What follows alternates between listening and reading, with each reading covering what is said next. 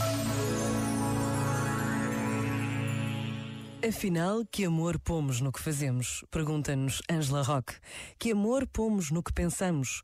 Que amor alimentamos e permitimos que permaneça nos nossos corações? Que nos leva a superar-nos em atenção, em ajuda concreta, em solidariedade? Que amor conseguimos pôr em cada gesto cotidiano, em cada palavra, em cada minuto que dedicamos à escuta do outro?